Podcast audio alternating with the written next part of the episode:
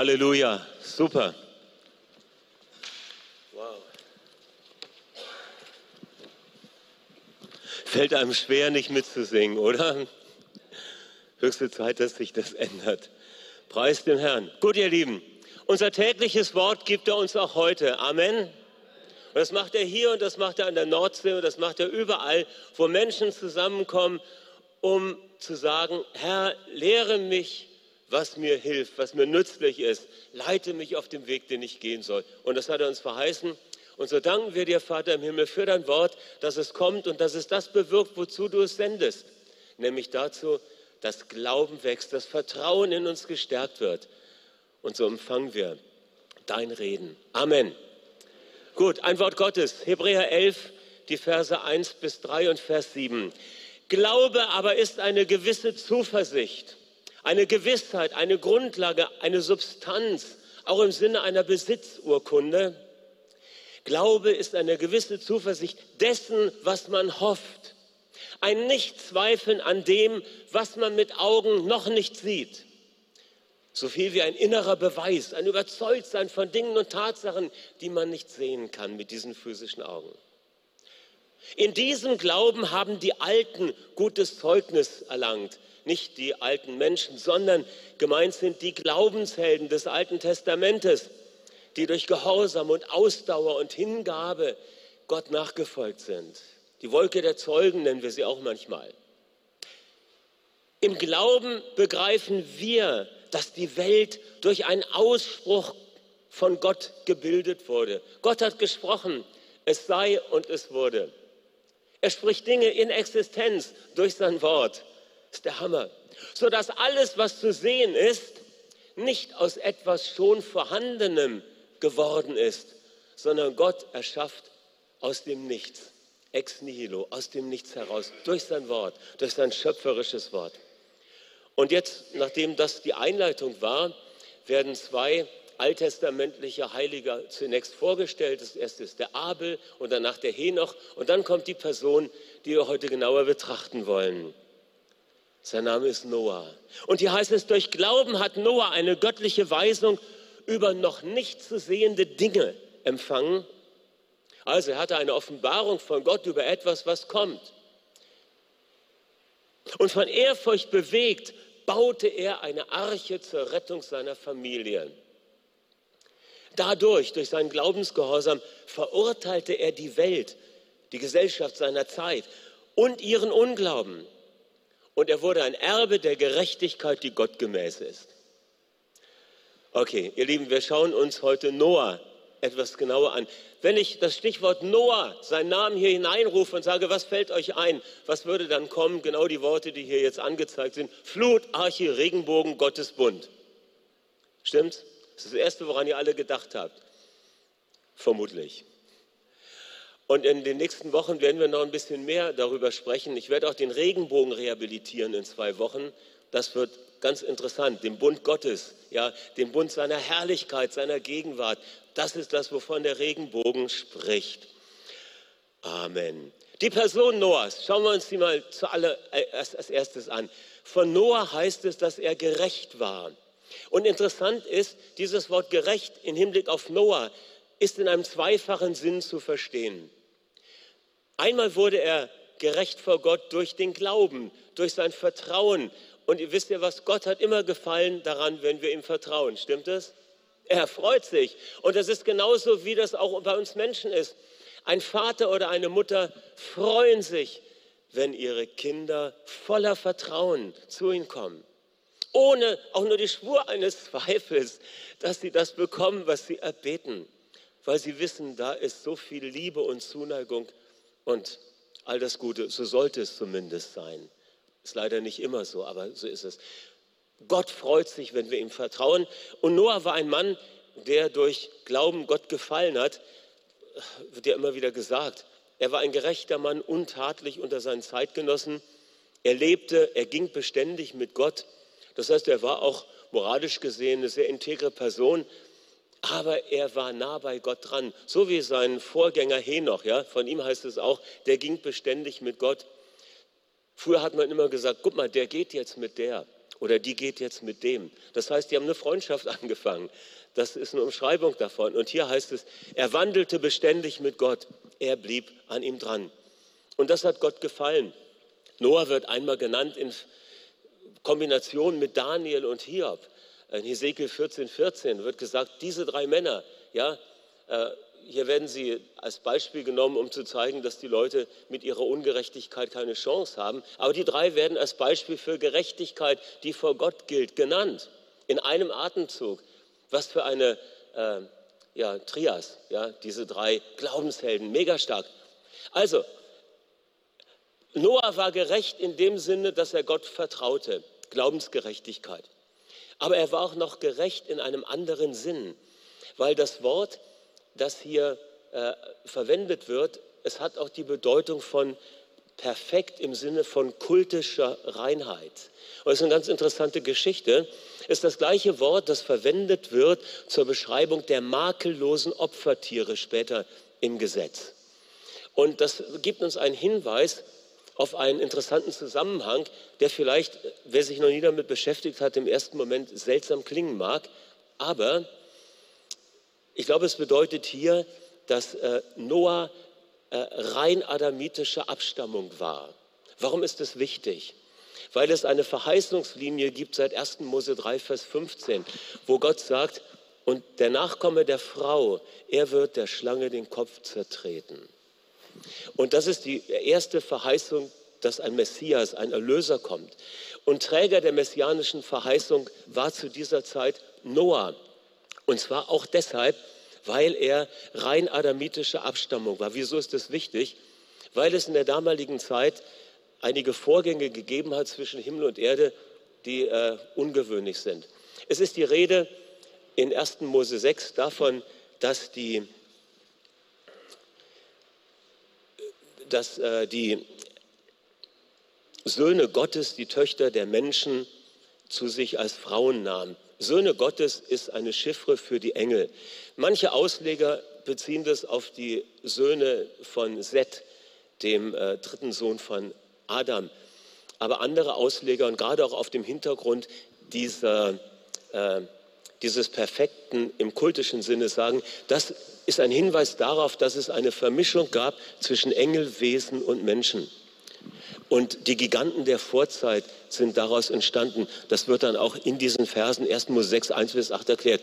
Würde jetzt, wenn ihr mehr darüber wissen wollt und das genauer erläutert haben wollt, könnt ihr mich gern fragen. Das ist nur ein Hinweis, eine Auslegungsmöglichkeit, die ich persönlich sehr gut nachvollziehen kann, weil sie den größten Sinn für mich macht.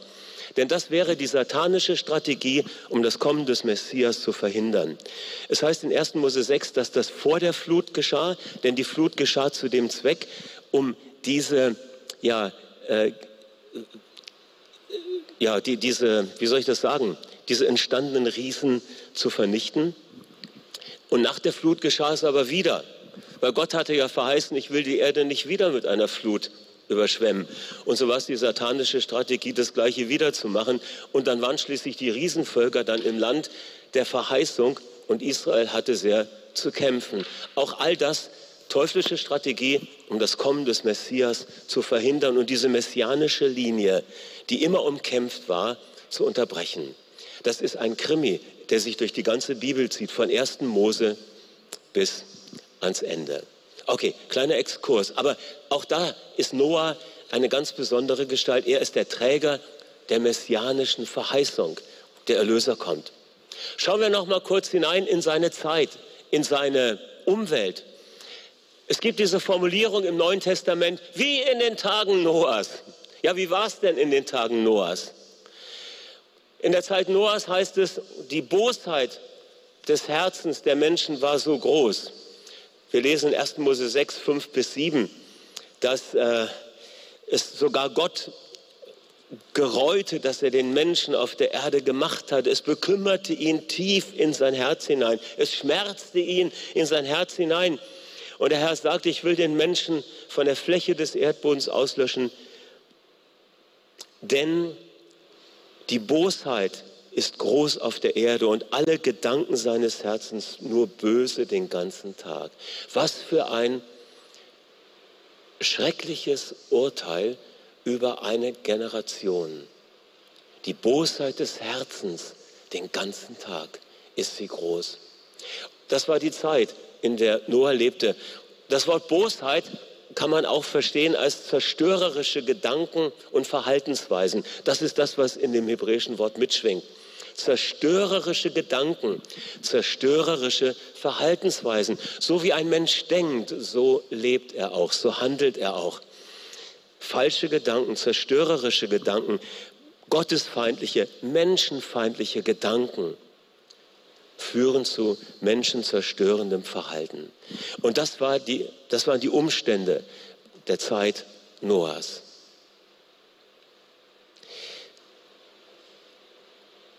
Eine diesseitige Orientierung des Lebens, auch das war ein Merkmal seiner Zeit.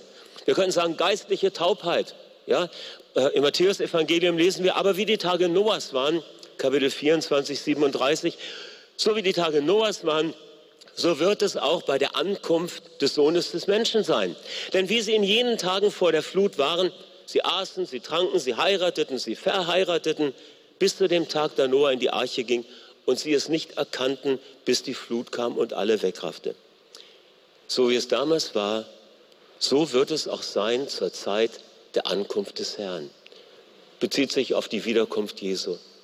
Das heißt, eine schlechte, eine, ein zerstörerisches Denken und Verhalten in der Gesellschaft und eine stark diesseits, äh, Diesseitsorientierung, ja, wo man keinen Raum hat für äh, Nachdenken über das, was über diese Zeit hinausgeht. Es wird ausgeblendet und beschäftigt. Essen, trinken, feiern, Familie gründen und so weiter und so weiter. Everyday's Business nimmt die Menschen gefangen.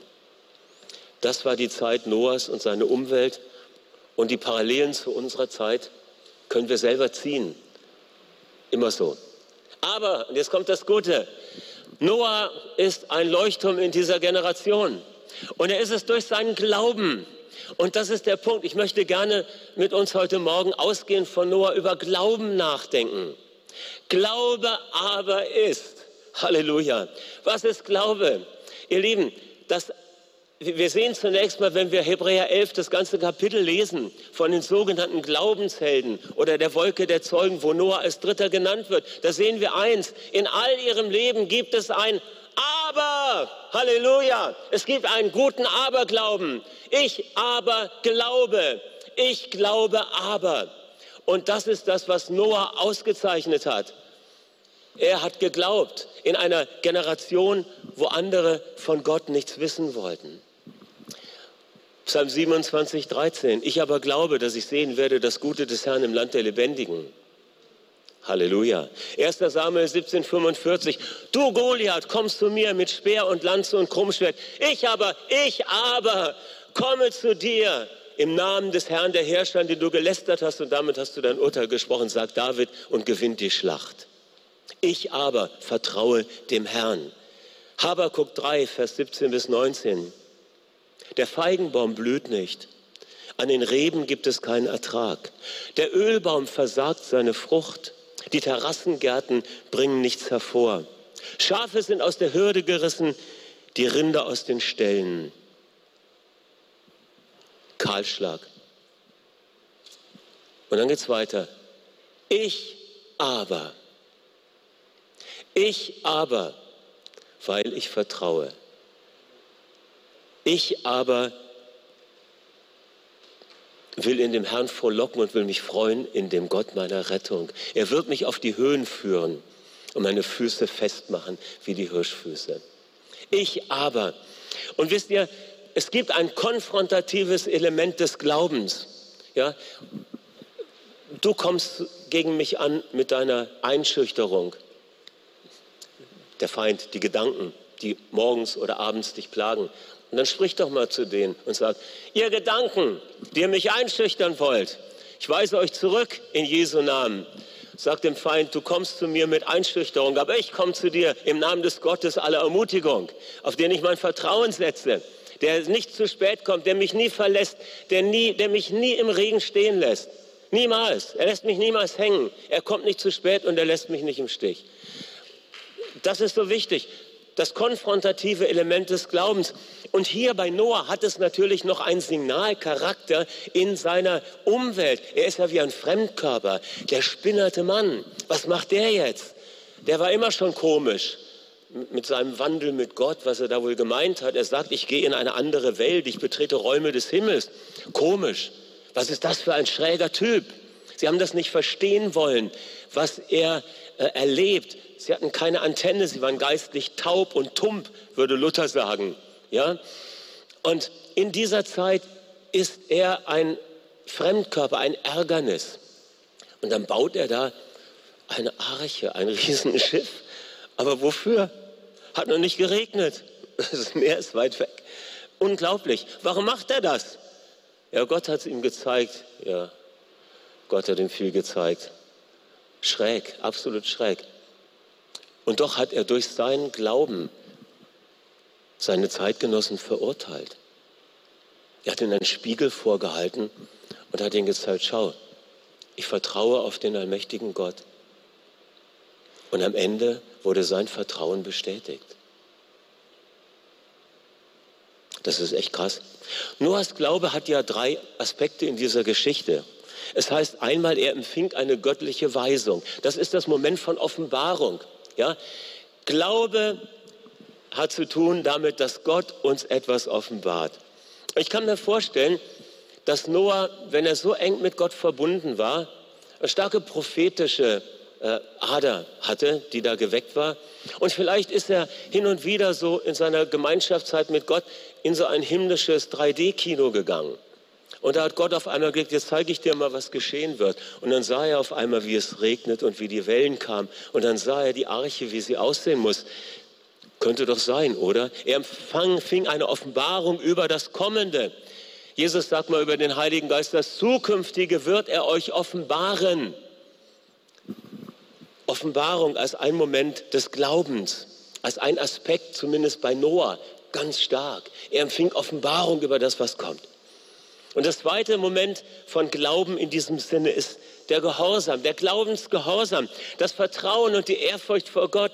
Es heißt, von Ehrfurcht bewegt, machte er sich an die Arbeit, ja, rief die Familie zusammen und dann wurde ja, geackert und gehobelt und gespänt. Nee, die Hobel und Späne, die Späne fielen durch den Hobel. Es wurde gezimmert und Pech wurde zubereitet und das Schiff wurde fertig. Ein Glaube, der Neues bewirkt, der Nichtseinendes ins Sein bringt. Ja? Und ihr Lieben, die Arche war nicht das Monument eines schrägen Künstlers, sondern es war pragmatisch ein Rettungsinstrument in eine neue Zeit, in eine neue Welt nach der Flut hinein. Gerechtigkeit aus Glauben, auch das ist das dritte, der dritte Aspekt seines Glaubens. Er wandelte mit Gott und dadurch, dass sein Glaube in Aktion kam, der, die Offenbarung, die Handlungsanweisung sich mit Gehorsam, mit Glaube in Aktion, mit Umsetzung verband, war er vor Gott gerecht. Ich würde gerne noch vielleicht ein, zwei Gedanken über Glauben mit uns teilen, ausgehend von Noah. So ein bisschen über Glauben nachdenken und nochmal auf diese Schlüsselstelle aus Hebräer 11 zurückkommen. Einmal auf Vers 1 und dann auf Vers 6. Es heißt, der Glaube ist die Grundlage, die äh, Substanz von dem, was man hofft. Und ich finde das stark, weil Glaube hat mit Realität zu tun. Ganz wichtig, entgegen aller Verdächtigungen, ja, Glaube wird ja oft verdächtigt so als Realitätsflucht. Glaube hat mit knallharter Realität zu tun. Definitiv. Und Glaube ist ja gerade ein, eine Absage an Träumerei, an Wunschdenken, an Anmaßung oder an diese berühmten Täusch, Täuschungsmanöver. Habt ihr mal von Potemkinschen Dörfern gehört? Das ist so ein äh, geflügeltes Wort, weil es gab diesen General Potemkin zur Zeit von Katharina der Großen. Und als Katharina die Große eine Reise durch die frisch eroberten Gebiete machte, da war das Land natürlich durch den Krieg sehr zerstört. Und der Potemkin hat dann überall am Flussufer so Fassaden aufgestellt von blühenden Dörfern und hat die Leute dann immer dahingestellt, dass die so winkten. Und das waren Luftschlösser. Aber Glaube hat nichts mit solchen vorgetäuschten Wunschhäusern zu tun, Wolkenkuckucksheimen. Glaube ist knallharte Realität. Und es, der Glaube ist eine Absage an all diesen Unsinn. Ja, er, der Glaube ist ein Ergreifen von Hoffnungsgut, das uns im Wort gegeben wird. Und der Glaube ist so etwas wie eine von Gott uns gegebene geistliche Besitzurkunde. Das ist doch klasse. Glaube ist die Grundlage, ich will das erklären. Glaube ist Grundlage, das heißt das daruntergestellte, das Fundament, die Grundlage, auf der wir Hoffnung haben. Und es ist ein juristischer Begriff vom Neuen Testament her, denn das Wort beschreibt hier die Gesamtheit aller Dokumente, die in Archiven abgelegt sind und aus denen man den Besitzanspruch einer Person auf ihr Eigentum ableiten kann. Und man kann das als Beweismittel vor Gericht einbringen. Der, unser Glaube ist wie eine Besitzurkunde, die wir vor Gericht einbringen. Das ist doch megamäßig gut. Du musst dir das mal so vorstellen. Äh, angenommen, du hast einen Nachbarn und der fängt an in deinem Vorgarten auf deinem Erbteil so ein Stück Boden abzuzäunen und eine Garage für sich zu bauen. Was machst du da? Jochen, was machst du dann? Denkst du vielleicht, naja, vielleicht hat ja mein Vater, von dem ich das geerbt habe, sich das so gedacht. Würdest du das denken? Nein. Vielleicht denkst du, vielleicht verhandle ich mal mit ihm und sage, ach, nehmen Sie doch ein Stückchen weiter dieses Stück Rasen. Würdest du das machen? würdest du nicht machen.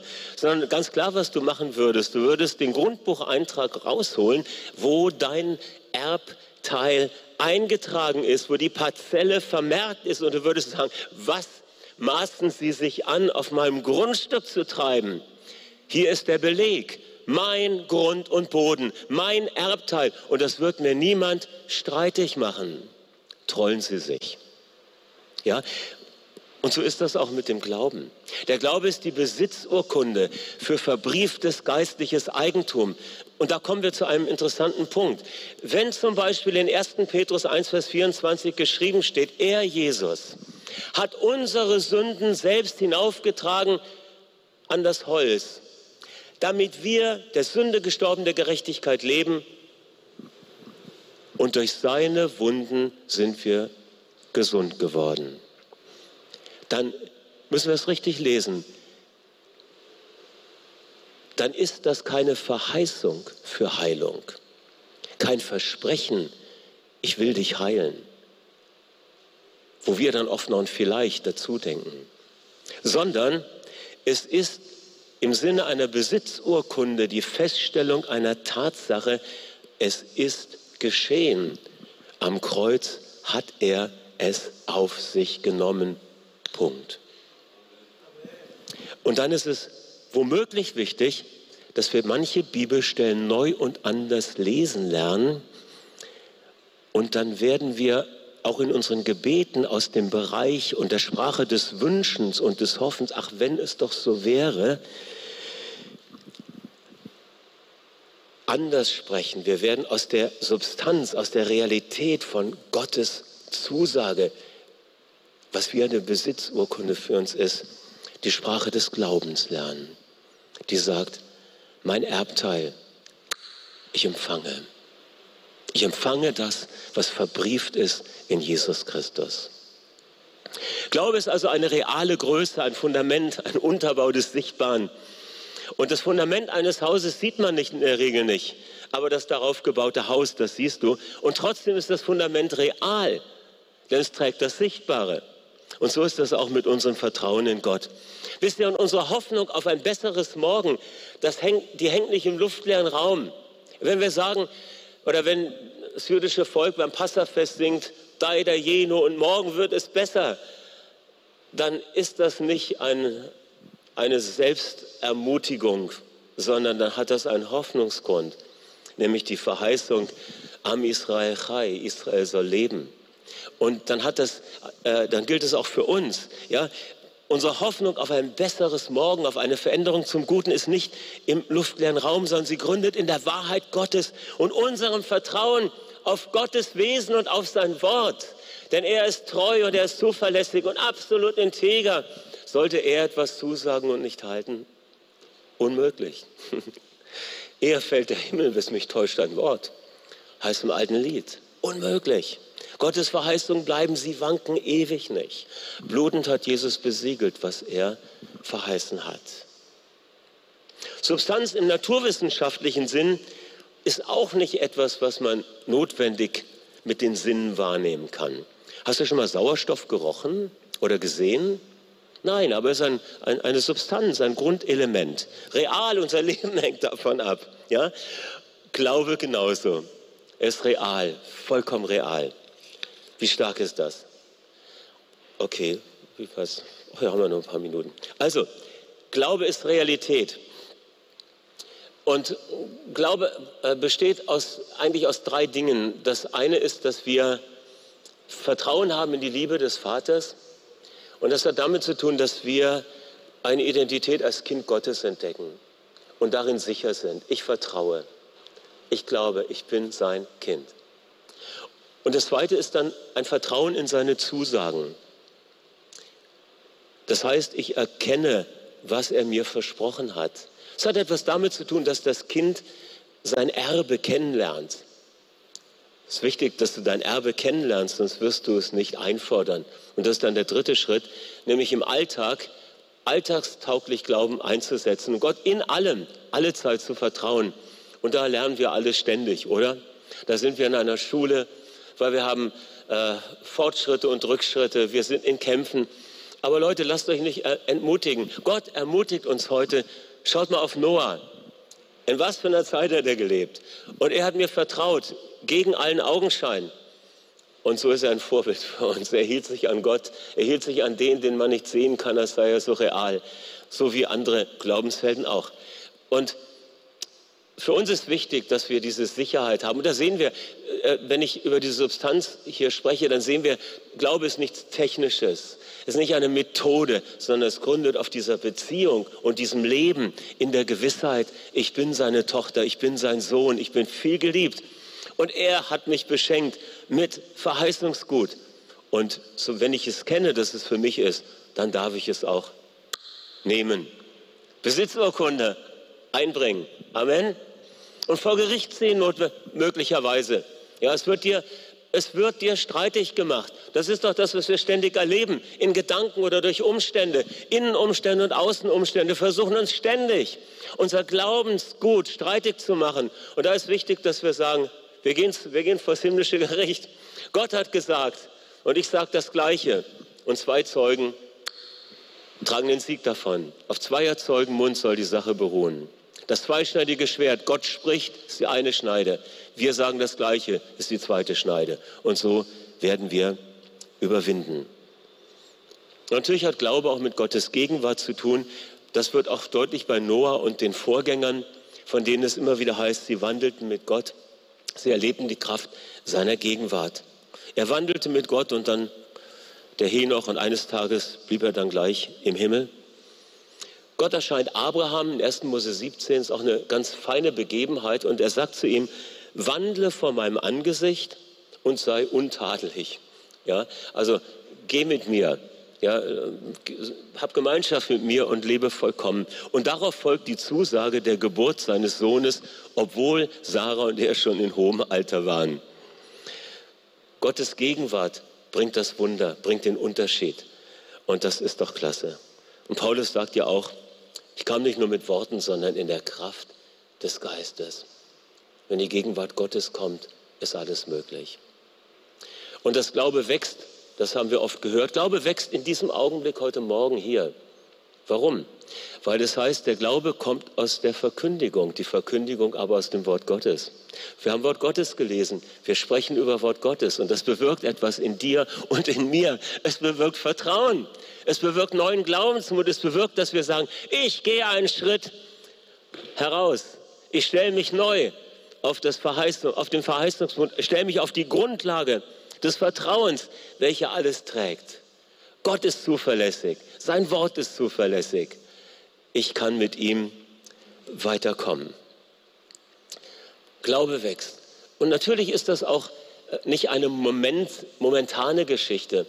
Dass der Glaube wächst durch die Beschäftigung mit dem Wort Gottes, das wird uns auch im Buch der Sprüche deutlich äh, vor Augen geführt. Was wäre fatal, wenn wir denken, ich gehe heute in den Gottesdienst, damit mein Glaube wächst. Das ist gut, aber deshalb gehst du ja nicht nur in den Gottesdienst, sondern du gehst hierher, um Gott anzubeten, gemeinsam mit anderen. Auch dadurch wächst dein Glaube. Aber der Glaube soll ja nicht nur sonntags begossen werden, sondern die Glaubenswurzeln in dir, die werden jeden Tag begossen und wachsen. Und wenn du dann sonntags kommst, oh, dann ist das schon richtig alles so in Saft und Kraft. Ist nicht immer so. Manchmal ist der Gottesdienst mal so eine Frischkur und dann bist du aber inspiriert, selber wieder die Gießkanne des Wortes über dein Leben auszuschütten, jeden Morgen oder jeden Abend. Okay? Und da wird uns äh, beschrieben in Sprüche 4, Vers 20 folgende, dass es sich um einen Prozess handelt, der auf einen intensiven Umgang mit dem Wort, welches mehr ist als nur ein momentanes Hören, äh, äh, schließen lässt. Das heißt, die auf meine Worte achte. Aufmerksamkeit. Hey, hab acht, hör mal zu. Aufmerksamkeit, ungeteilt. Mein Reden, mein Reden neige dein Ohr zu. Das bedeutet, nimm eine belehrbare Haltung ein. Ja, oh, was willst du mir sagen? Was kann ich lernen? Gibt es einen Hinweis für mich? Lass dir nicht aus deinen Augen weichen. Okay? Bedeutet ständige Beschäftigung. Und schließlich bewahre sie im Innern deines Herzens, bewege sie in deinen Gedanken hin und her. Und dann heißt es, denn Leben sind sie denen, die sie finden und Heilung für ihr ganzes Sein. Heilung für Geist, Seele und Leib. Das heißt, hier geht es um einen Prozess der Verinnerlichung von Gottes Wahrheiten oder auch der Verstoffwechselung. Es wird dann Teil von unserem Denken, von unserem Fühlen, von unserem Sein. Noahs Glaube, kommen wir zum Schluss. Noahs Glaube und unser Glaube. Was hat uns das zu sagen? Ich glaube, es hat damit zu tun, dass wir jeglicher Form von Atheismus eine Absage erteilen. Hebräer 11, Vers 6 ist der zweite Vers. Außerhalb des Glaubens oder getrennt von Glauben ist es unmöglich, Gott zu gefallen. Denn wer sich ihm naht, muss glauben, dass er ist. Und muss glauben, dass er sich denen, die ihn suchen, als Belohner erweist. Das ja irgendwie stark. Also getrennt von Glauben ist es nichts. Funktioniert das nicht. Wir müssen Vertrauen in Gott haben. Und übrigens, jeder, hat die, jeder Mensch kann das. Ja? Ganz wichtig, das nochmal zu sagen. Jeder Mensch hat die Fähigkeit, Vertrauen einzusetzen. Das machen wir nämlich fortwährend in alles Mögliche. Ja, wir vertrauen dieser Propaganda oder jener Propaganda. Wir vertrauen dieser Werbung oder jener Werbung, diesem Rat oder jenem Rat, dieser Stimme oder jener Stimme. Wir vertrauen ständig. So kannst du auch, auch oft ohne, dass wir einen Erweis der Richtigkeit und der Wahrheit und der Zuverlässigkeit haben. Wir vertrauen sehr viel, auch manchmal auf Risiko. So kannst du auch Gott vertrauen. Das ist gar kein Problem. Du kannst einen Schritt im Vertrauen gehen und sagen, Gott, wenn du wirklich da bist, dann möchte ich das erfahren. Hier bin ich. Ich bin offen für eine Begegnung mit dir. Ich muss wissen, ob es dich gibt. Offenbare dich mir. Es ist möglich. Das heißt, das ist die Basis. Und dann heißt es, wer sich ihm naht, muss glauben, dass er ist. Natürlich, viele Menschen glauben, äh, dass es Gott gibt. Aber es geht darum, nicht nur an ihn zu glauben, in dem Sinne, dass wir für wahr halten, dass ein Gott existiert, sondern es geht darum, dass wir ihm vertrauen. Nicht nur glauben, es gibt einen Gott, sondern ihm vertrauen, dass er so ist, wie er sagt, dass er ist. Ja? Noah hat nicht nur an Gott geglaubt, sondern er hat ihm vertraut, dass das, was er ihm gezeigt hat, tatsächlich wahr ist und dass der Auftrag richtig ist, den er ausführen soll. Nur an Gott zu glauben, ist überhaupt nicht genug. Die Teufel glauben auch an Gott und sie zittern, sagt Jakobus. Ja, die Dämonen glauben an Gott, die, die wissen es besser manchmal als die Menschen und sie zittern. Aber ihm zu vertrauen hat großen Lohn. Und da kommen wir zu dem Punkt. ihm konkret im Alltagsleben vertrauen. Das ist, das ist der Punkt. Wer zu, sich ihm naht, der muss glauben, dass er sich als Belohner erweist für die, die ihn suchen. Es gibt eine Gefahr für viele Menschen, die sagen, dass sie an Gott glauben. Und die Gefahr ist, dass sie total versäumen, im Alltag auf seine Zusagen zu zählen, die er uns im Wort gegeben hat. Ja, und so lebt mancher, der an Gott glaubt, doch im Alltag so ein Lebensstil des praktischen Atheismus. Ja, theoretischer Atheismus ist eh intellektuell gar nicht haltbar, braucht man gar nicht diskutieren. Würde auch keiner, ich habe noch nie einen ernsthaft glaubenden Atheisten getroffen. Ja, sind meistens dann Agnostiker, die sagen, man kann es nicht genau wissen.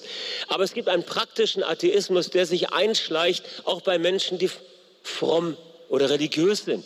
Ich glaube an Gott, aber sie vertrauen ihm nicht im Alltag.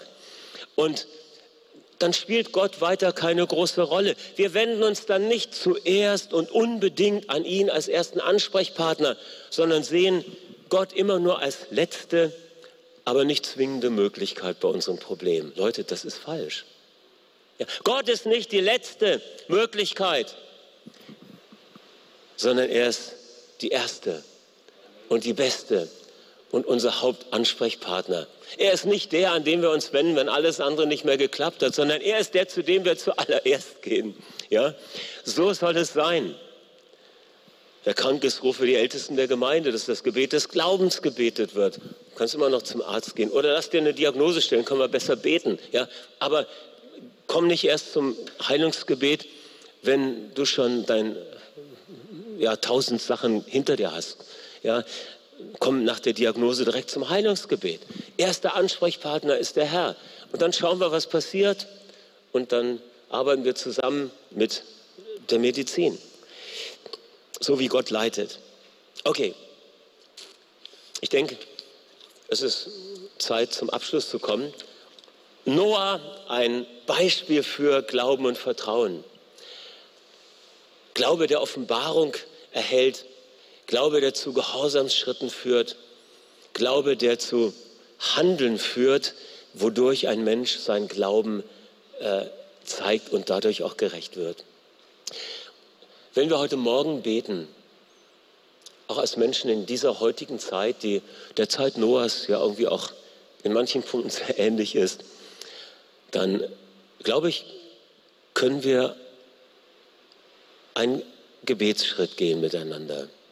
Oder eigentlich zwei ganz unterschiedliche. Wir können einmal zu Gott kommen und dem Unglauben absagen. Ja, wir können sagen, Gott, ich will nicht länger ohne dich leben, sondern mit dir. Ich will vertrauen, dass du da bist. Denn wer zu Gott kommen will, der muss glauben, dass er ist. Ich vertraue darauf, dass du bist und ich sage, komm in mein Leben. Das ist der erste Schritt. Lass mich wissen, dass es dich gibt. Füll mich mit deinem Leben, mit deiner Liebe. Vergib mir, wenn es was zu vergeben gibt. Und da ist eine ganze Menge. Ja, komm in mein Leben. Das ist der erste Schritt.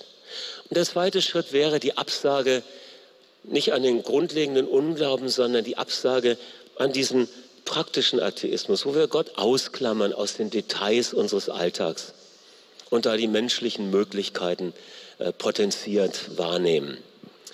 Und da könnten wir sagen, Herr, ich will dir neu vertrauen. Ich möchte Schritte des Glaubens auf Grundlage deines Wortes gehen, in der Gewissheit, dass du mich liebst, dass du mich beschenkst, dass du in meinen ja, Bedürfnissen eine Lösung hast und dass dein Erbe auf mich wartet, das ich ergreifen darf und dass ich diese kraftvolle Grundlage dieser Wahrheit erfahre. Und wenn ihr das möchtet, ihr zu Hause, ihr alle, die es später anschaut oder ihr, die hier seid, und ihr wollt eins dieser Gebete äh, mitbeten, dann steht doch einfach auf und legt eine Hand auf euer Herz. Und ich bete jetzt zuerst für alle die, die sagen, ich möchte eine Entscheidung treffen, Gott zu vertrauen. Auch wenn mir das alles noch fremd erscheint und ich vieles nicht verstehe. Wir hatten jetzt in der Woche so ein Zoom-Meeting mit den Teilnehmern vom Alpha-Kurs. Und dann fragte auch jemand, ja, wie ist denn das? Äh, äh, wie, wie, kann ich denn, wenn ich gar nicht an ihn glaube, äh, wie kann ich so einen Schritt auf Gott zugehen? Und dann äh, haben wir auch darüber gesprochen, wie wichtig das ist, einfach mutig einen Schritt zu gehen und vielleicht ein ganz unfrommes Gebet zu sprechen und zu sagen, ein unliturgisches Gebet zu sprechen und zu sagen, Gott, wenn du wirklich da bist, dann lass mich das erfahren. Ich muss wissen, ob, du, ob es dich gibt. Und dann kommt er mit seiner Gnade. Es gibt in Jerusalem die St. Annenkirche und ich weiß noch, als ich das erste Mal vorm Eingang stand, war, wenn man reinschaut, ist es total dunkel. Ich meine, es wäre die St. Annenkirche. Wenn ich was Falsches sage, dann korrigiert mich bitte. Und dann stehst du im Eingang und du schaust in den Raum und es ist nur dunkel. Aber in dem Moment, wo du über die Eingangsschwelle gehst, stehst du in dem Raum und es ist erhellt. Und so ist das auch mit dem ersten Vertrauensschritt auf Jesus zu. Du hast es gehört, Freunde haben es dir erzählt und du spürst, ich müsste das eigentlich herausfinden. Ich sage dir, geh den ersten Schritt und sag Gott, ich weiß nicht, ob du da bist, ich weiß nicht, ob ich ins Leere trete, aber ich gehe diesen Schritt und ich sage, wenn du da bist, hier bin ich, begegne mir. Und er kommt. Er wartet mit ausgestreckten Armen, weil er dich liebt. Vater, wir danken dir. Du bist ein Gott des Vertrauens. Und du wartest auf Menschen, dass sie zu dir kommen. Und du sprichst, ich habe dich je und je geliebt, von jeher. Und ich habe dich zu mir gezogen aus tiefer Güte und Liebe. Und wenn du hier bist, wenn du zuhörst oder zuschaust und sagst, ich möchte einen ersten Schritt im Vertrauen auf Gott zugehen und sagen, ich gehe einen Schritt im Vertrauen, dass du da bist, dann darfst du dieses Gebet zu deinem eigenen machen. Allmächtiger Gott, ich danke dir, dass ich prüfen darf, ob du bist. Und heute Morgen gehe ich diesen Schritt auf dich zu und ich sage, ich will dir vertrauen von ganzem Herzen. Ich spüre, dass du da bist, aber ich kann es nicht ein und ich verstehe vieles nicht. Verstehe vieles in deinem Wort nicht, aber ich verstehe, dass ich dich brauche. Und ich sage, ich will dir vertrauen und ich bitte dich, schenk du mir einen persönlichen Beweis, ein inneres Zeugnis, dass du da bist. Füll mich mit deiner Liebe, mit deinem Frieden und mit deiner Freude und vergib mir auch alle meine Schuld. Alles, was mich bisher von dir getrennt hat, dass ich ohne dich gelebt habe, ohne nach dir zu fragen, ohne dich so intensiv zu suchen, wie ich das jetzt heute tue. Hier bin ich. Nimm mich an und begegne mir. Amen. Herr, wir danken dir, dass du dieses Gebet hörst und dass dein Heiliger Geist jetzt kommt und Menschenherzen berührt, die so oder ähnlich einen Schritt auf dich zugegangen sind.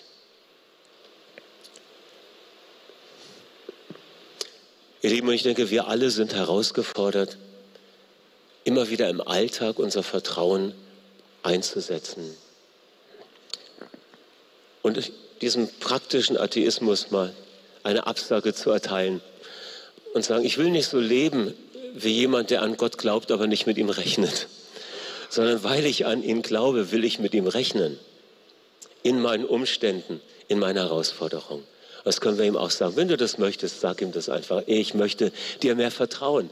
Ich möchte das Glauben, Vertrauenshandeln meinen Alltag bestimmt. Und dann werden wir die Wunder Gottes ganz neu erleben in so vielen Bereichen. Herr, und so kommen wir zu dir in unserer, mit unserer Schwachheit, Herr, mit ja, unseren Glaubenshöhen und den Glaubenstiefen, mit unseren Kämpfen, wo wir uns manchmal so schwer tun, am Wort festzuhalten, an dir dran zu bleiben. Aber wir danken dir, dass du uns immer wieder ermutigst und sagst, ich habe mich nicht verändert. Selbst wenn du untreu bist, bleibe ich treu. Ich bin immer da für dich. Und so kommen wir zu dir und sagen, Herr, wir lieben dich, wir ehren dich, wir sind dir so dankbar, dass du da bist und dass du gut bist und dass du gern unsere Gebete erhörst. Und wie töricht sind wir doch oft gewesen, dass wir darüber hinweggeschaut haben in unseren Alltagskämpfen, dass wir Hilfe hier und dort gesucht haben, bei Rossen und bei Reitern und bei Heeren. Aber es ist nicht Heereskraft, Menschentüchtigkeit, sondern Hilfe kommt durch deinen Geist. Und so kommen wir zu dir und sagen, Herr, wir entscheiden uns heute, dir neu zu vertrauen in allen Belangen unseres Lebens, in unseren persönlichen Belangen, in unseren seelischen Bedürfnissen, unseren körperlichen Bedürfnissen, in den Belangen unserer Familie, unserer Eltern, Ehepartner und Kinder, in den Belangen unserer Arbeitsstelle, unseres Ausbildungsplatzes, in den Belangen der Gemeindearbeit und unserer Verantwortungsbereiche, in den Belangen, die wir haben als gesellschaftliche Wesen in unserem Land, in unserer Stadt. Wir kommen zu dir mit dem, was wir sind und wir sagen, Qualitätsentscheidung am 4. Juli 2021. Ich entscheide mich heute neu, nicht nur an Gott zu glauben, sondern ihm für alle Dinge, alle Zeit zu vertrauen. Danke, dass du uns dabei hilfst. Und danke, Heiliger Geist, dass du unser Gebet gehört hast und dass du jetzt kommst mit einem starken Schub der Ermutigung. Danke, Herr, dass du Freude freisetzt, dass du dein Wort wächst, dass auch gerade jetzt Worte Gottes regnen. Halt mal deine Hände auf und mach dein Herz auf. Der Herr spricht jetzt zu dir. Während ich bete im Geist, empfange ein Wort Gottes für dich. Er redet ganz persönlich zu dir. rimanda sako pelema tashiera te bendesti, ricoriera te porenia samandas ti vaneno, ropa catilia shakanda de be, ramana masuriante beno rovondo storieto, qui trostente la brasi viera, te poriedo mechande sikite, si colono ronomose tipiti ando, riviandoros jetre. Und der Herr sagt, meine Kinder, ich werde euch auf eine neue Ebene eures Vertrauens stellen, denn ich habe euch berufen und gesetzt, dass ihr nicht Rückschritte macht, sondern dass ihr weiter wachst. Wachstum ist mein Plan für euch. Wachstum und Fortschritt, wachsen im Vertrauen, wachsen in Schritten des Gehorsams. Das ist mein Plan für dich, mein Kind. Das ist mein Plan für dich, meine geliebte Tochter. Ich habe Pläne für dich und gute Absichten und du darfst mir vertrauen für die Fragen, die dich gerade im Augenblick bewegen. Ich glaube, es sind bei einigen Personen sehr stark familiäre Fragen, wie es weitergeht mit den Kindern, und es sind bei anderen berufliche Fragen. Und Gott sagt, vertraue mir. Er sagt, vertraue mir. Danke, Vater im Himmel, für dein Reden. Danke, dass du hineinsprichst in unsere Herzen.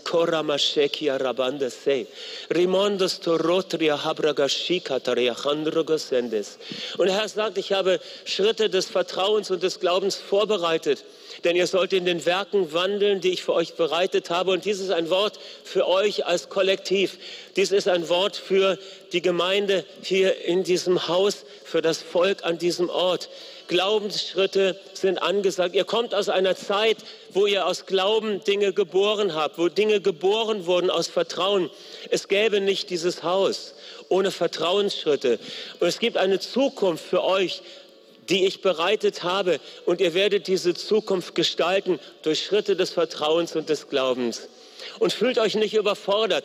Äh, ich spüre das ganz stark. Einige sind jetzt gerade in Gedanken dabei, sich überfordert zu fühlen. Und der Herr sagt, das ist keine Überforderung, mein Kind, sondern ich bin mit dir unterwegs. Ich bin es, der dich leitet. Ich bin es, der dich setzt auf den Weg, den du gehen sollst. Und wenn diese Schritte da sind, dann wirst du sie mit Freuden und Zuversicht und Gewissheit gehen können. Herr, wir empfangen dein Wort, wir empfangen dein Reden und wir ehren dich. Halleluja. Danke, Herr. Glaubensschritte vor uns, ein Weg des Glaubens, ein Weg des Vertrauens. Wir danken dir dafür. Halleluja. Mach dieses Haus zu einem Haus des Glaubens.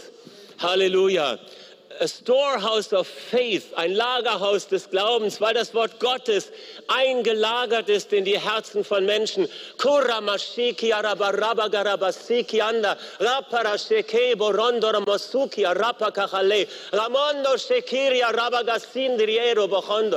Ein starker Geist des Glaubens ist hier. Empfange mehr. Hast du ein Wort von Gott empfangen, da wo du bist? Hat jemand schon was für sich persönlich empfangen? Ja, Einzelne. Das ist gut so. Empfange, was Gott dir zuspricht. Und nimm es mit. Nimm es mit wie ein prophetisches Reden. Halleluja. Herr, wir danken dir und wir beten, mach weiter. Mach weiter, auch wenn wir hier im zeitlichen Rahmen ausgeschöpft haben. Wir beten, dass dein Geist weiter zu unseren Herzen redet. Du bist ja bei uns.